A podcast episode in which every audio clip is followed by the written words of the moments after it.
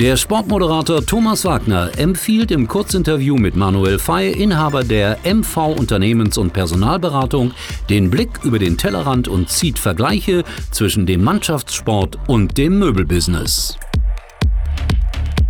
Thomas, wie wichtig sind charakterstarke und mündige Spieler? Aus meiner Sicht sind charakterstarke Spieler enorm wichtig für eine Mannschaft. Bei allem Talent, es sind oft genau diese Spieler, die auch mit ihrer Mentalität auf dem Platz den Unterschied machen.